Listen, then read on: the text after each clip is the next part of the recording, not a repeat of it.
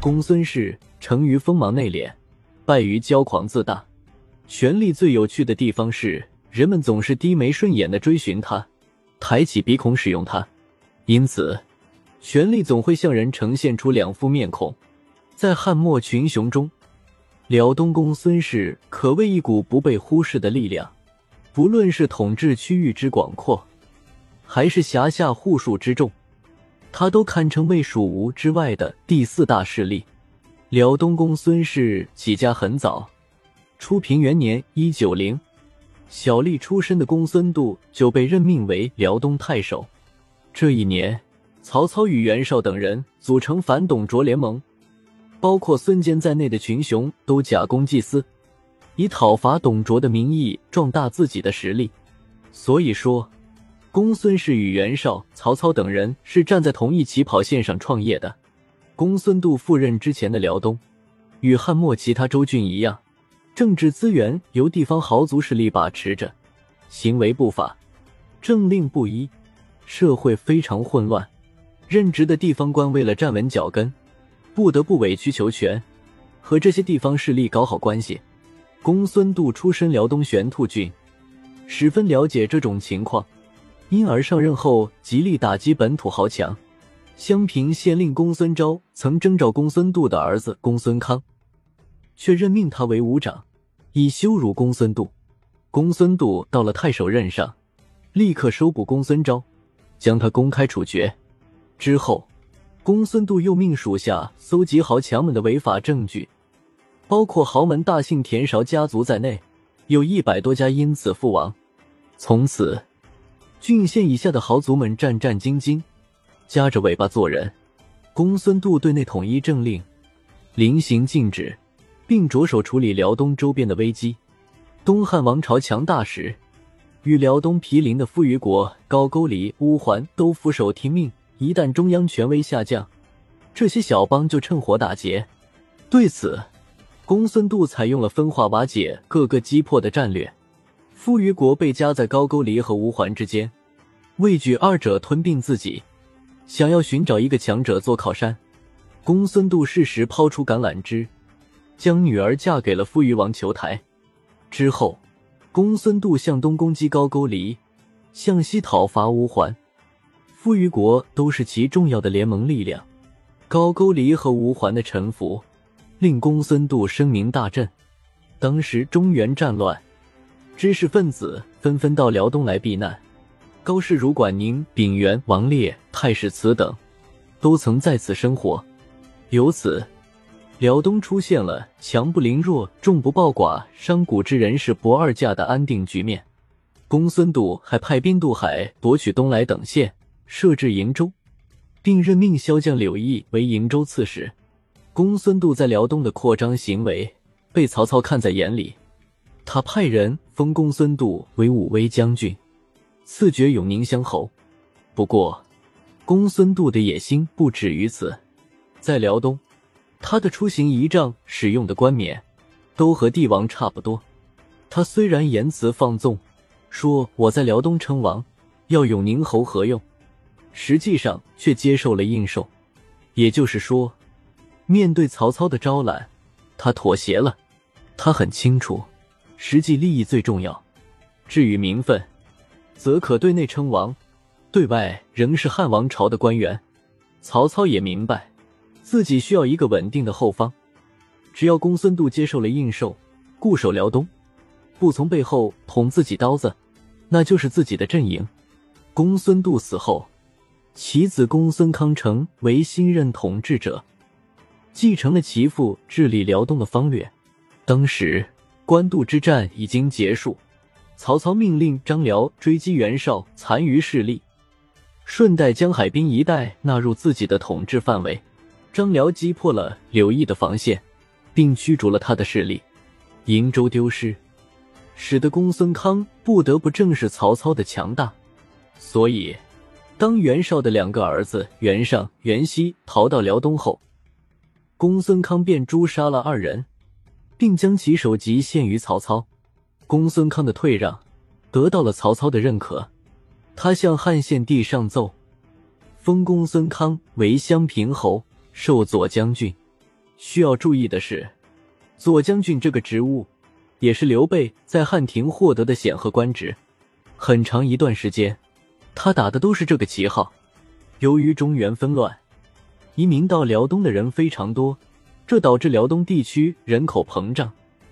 原来臣服于公孙氏的一些胡人受到挤压，纷纷奔向高句丽，从侧面壮大了高句丽的势力。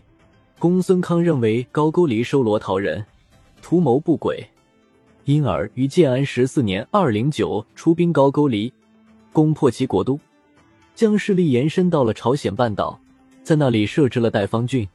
这一时期的公孙氏统治达到了巅峰时期。虽然对内如同帝王，但是在与汉廷、曹操控制的朝廷的关系上，却始终扮演着臣属的角色。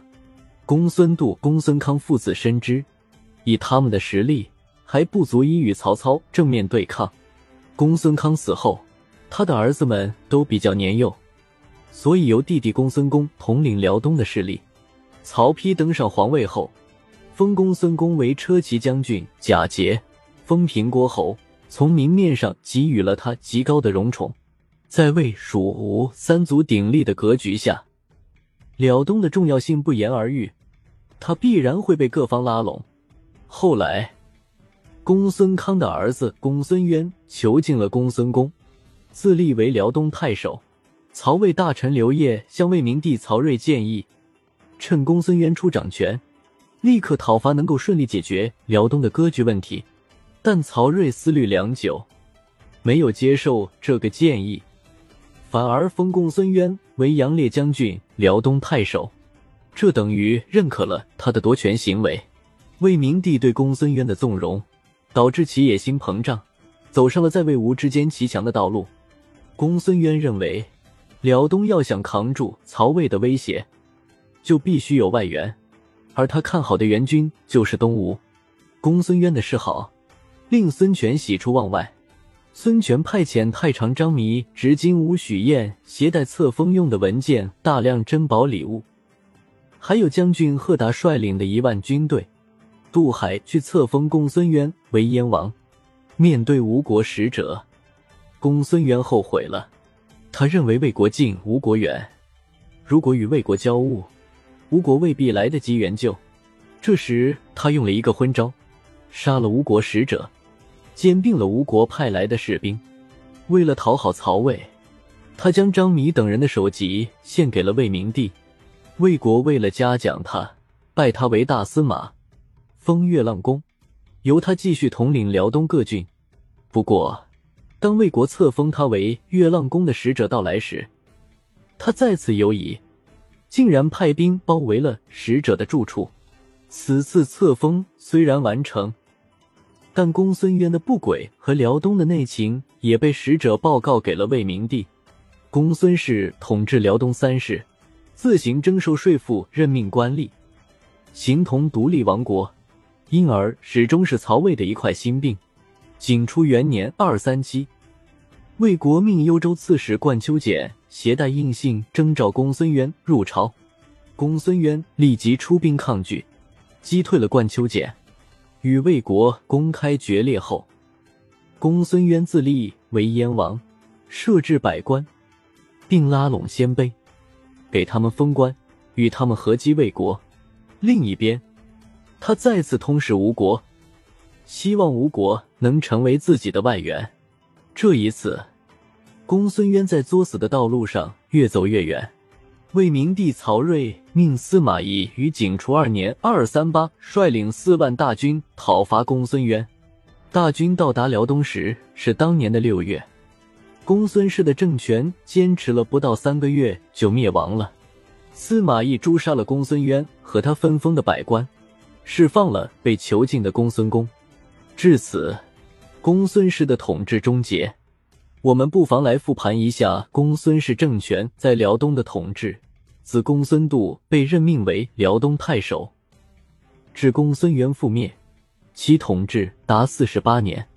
主观上说，公孙氏的统治建立在他收敛锋芒、表面臣服的基础上，先为汉臣，后为魏臣，作为中央代表的曹魏没有必要消灭他。客观上说，前期曹操要平定北方的混乱，暂时腾不出手来解决辽东问题。文帝时期，面对吴蜀的双重压力，也没必要出兵臣服的辽东。明帝时期，吴国和蜀国的国力都下降了，对魏国的威胁减弱。更重要的是，公孙渊自立，这是明目张胆的叛乱，魏国必须除掉他。公孙渊也是昏招迭出。先自绝于吴，后自绝于魏，外部缺乏对敌人牵制的力量。如果公孙氏能与吴蜀之间建立盟国关系，当司马懿出兵时，两国背刺魏国，他绝不会覆灭的那么快。